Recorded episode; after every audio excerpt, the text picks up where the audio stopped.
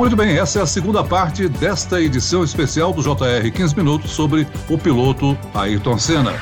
Nós estamos aqui com o jornalista Roberto Cabrini, que por anos cobriu a Fórmula 1, e Marcos Vinícius, responsável por um dos mais antigos fã-clubes do piloto. Cabrini, uma imagem emblemática é aquela depois do warm-up, se não me engano, que Ayrton Senna se eh, apoia no aerofólio do, da Williams, né? E fica pensativo. Essa imagem é chocante, não? Era chocante, é preciso entender o que se passava na cabeça do Ayrton naquele grande prêmio. Ele era um homem muito chocado com os acidentes dos dias anteriores, chegou a pensar em não correr, chegou a conversar com os outros pilotos, chegou a conversar com a direção de prova, mas ele era, acima de tudo, um grande profissional. E um homem de muita coragem, de muito profissionalismo. Então, ele fez questão de participar. Mas ele dirigia um carro que ele já tinha confessado, já tinha me falado numa entrevista, desequilibrado, é, aonde é, havia um improviso no cockpit para que ele pudesse se acomodar melhor, algo que não havia tempo é, de ser modificado estruturalmente, porque não havia tempo para isso, precisaria ser feito é, em um período maior e aquilo é,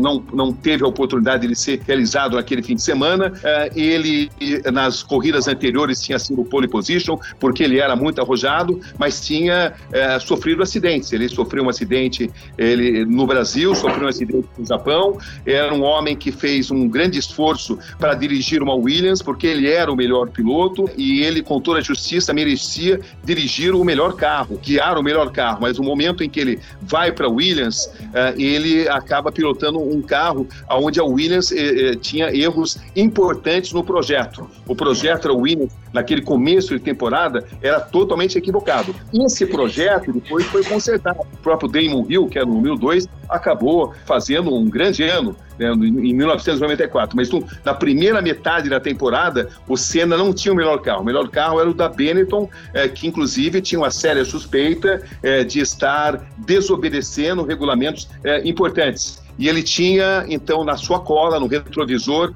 no fim de semana, na volta fatal, o Schumacher, um, um piloto arrojado, competente, que tinha um carro mais veloz naquele momento, eh, e ele se sentia na obrigação, na obrigação de devolver todo o esforço que ele tinha despendido eh, para o público, porque o público tinha uma expectativa de que ele vencesse grandes prêmios, porque o público tinha a imagem de que a Williams era o melhor carro. E naquele início de temporada, a Williams, que na temporada anterior era muitas vezes melhor do que a concorrência, dessa vez não tinha o melhor carro. E era difícil para o Senna explicar isso, porque provocaria ruído com patrocinadores, com a direção da equipe. Então ele estava nesse dilema. Ele estava deprimido pelos acidentes com seus colegas de trabalho, pela insegurança da pista, estava preocupado notoriamente com a própria curva Tamburello. Havia um pacote de insegurança é, de carros mais traçados, é, onde os pilotos não se sentiam totalmente seguro, seguros.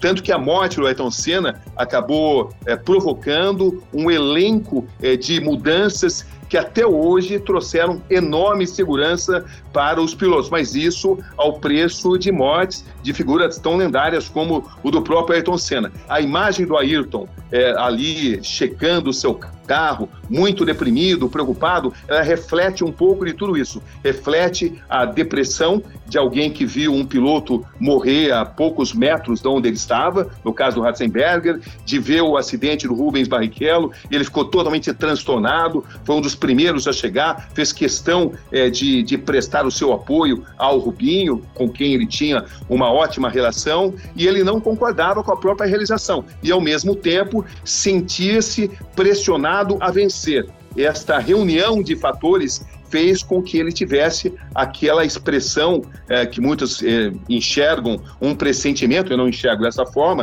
ele estava apenas muito preocupado e pressionado porque tinha uma série de adversidades e isso é, era, era sintomático nessa expressão dele. Marcos Vinícius, sempre se fala que todo mundo lembra onde estava quando soube da morte de Ayrton Senna. Você lembra e pode nos contar qual foi o impacto para você dessa notícia? Sim, eu na época jogava futebol de domingo pela manhã. É, eu estava em, em, um campo de futebol com uma TV daquelas portáteis ligadas ligada no, no carro né, e acompanhando o GP, aguardando o momento de eu jogar. e quando veio a notícia da batida, eu acabei perdendo o chão também, não, não, não dei sequência ali no, no jogo de futebol e fui embora para acompanhar tudo de casa. Depois passei o dia todo acompanhando, até que veio a notícia no meio da tarde. E para mim era como se fosse alguém da família muito próximo. Era o meu exemplo que eu estava perdendo ali. Era o meu herói de, de infância e adolescência. Então eu estava perdendo ali o meu herói. Era um símbolo que, de patriotismo que todos os brasileiros tinham a hora que ele erguia a bandeira do país, né? E um compromisso que todos nós tínhamos nas manhãs de domingo acompanhar a disputa, a vitória, né? A música que era tocada quando ele, ele conquistava o título. Muito bom isso, não? Sim, com certeza. E a primeira vez que ele ergueu a bandeira é, foi no GP de Detroit, nos Estados Unidos, em 1986, um dia após a seleção brasileira de futebol perder para a França na Copa de 86. E a equipe era toda francesa, motor francês. Então ele até chegou a declarar que ele ergueu a bandeira ali em uma forma de, de mostrar o Brasil para o mundo e mostrar o Brasil para os franceses da equipe que tinha gente boa no Brasil. E sim, o patriotismo dele, né, o momento que nós vivíamos naquela década de 80 também, foi muito significativo esse ato dele, que ele passou a fazer isso depois em todas as vitórias. Né? Isso é um dos motivos também. Ele tinha orgulho de ser brasileiro, não escondia isso, levava o Brasil uh, para o mundo e para todos, demonstrando todo o patriotismo dele. Cabrini, você que estava lá acompanhando o Ayrton Senna, quando ele conseguia uma vitória, você também se arrepiava, se emocionava? Com toda certeza. O Ayrton era, era uma pessoa que tinha a capacidade de sensibilizar todo mundo pela, pela, pela coragem dele, pela bravura, pelo arrojo, é, pela habilidade que ele tinha. Eu nunca vi, eu jamais vi isso em, nos outros pilotos. E também, quando ele dava uma entrevista, todo mundo prestava atenção, porque tudo que ele falava tinha extrema sabedoria, muita lucidez, é, e eu nunca vi alguém que reunisse tantas qualidades assim. Quando ele vencia, era como se todos nós vencêssemos. Eu apenas não gosto de chamar isso de heroísmo, porque eu acho que um país ele deve ser calcado nas atitudes dos próprios cidadãos, né? É uma questão mais filosófica, mas o Ayrton é sem dúvida é, a referência maior de que é possível se vencer, mesmo vindo de um país tão carente como o nosso, em, em países marcados é, pela alta tecnologia, em um mundo altamente competitivo. E quando ele vencia, era como se todos nós vencêssemos, porque ele tinha capacidade de fazer com que todo mundo se sentisse dessa forma. É claro que eu estava ali profissionalmente, não deixava de perguntar o que tinha que ser perguntado, né? Porque quando você é um jornalista, você não pode se portar como um fã, você se porta como um profissional.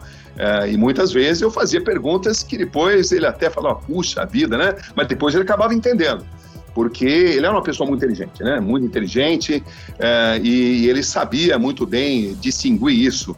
Mas de qualquer maneira, é, não, não havia como você não se, se sensibilizar, não ficar arrepiado com o termo que você usou, com os feitos dele, porque nenhum outro ídolo é, esportivo do Brasil conseguiu sensibilizar tanto as pessoas por causa desse conjunto de fatores habilidade, muitos tiveram. Lucidez, muitos tiveram. Mas reunir todas essas qualidades em apenas um ser, só Ayrton conseguia.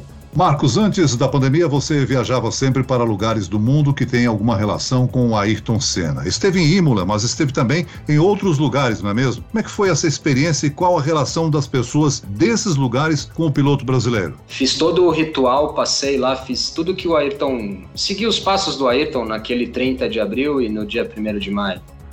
Eu fui, fui jantar na Tratoria Romanhola, onde o Ayrton jantou ali a última vez Fiquei na mesma sala que ele, não consegui ficar na mesma mesa porque já estava reservada.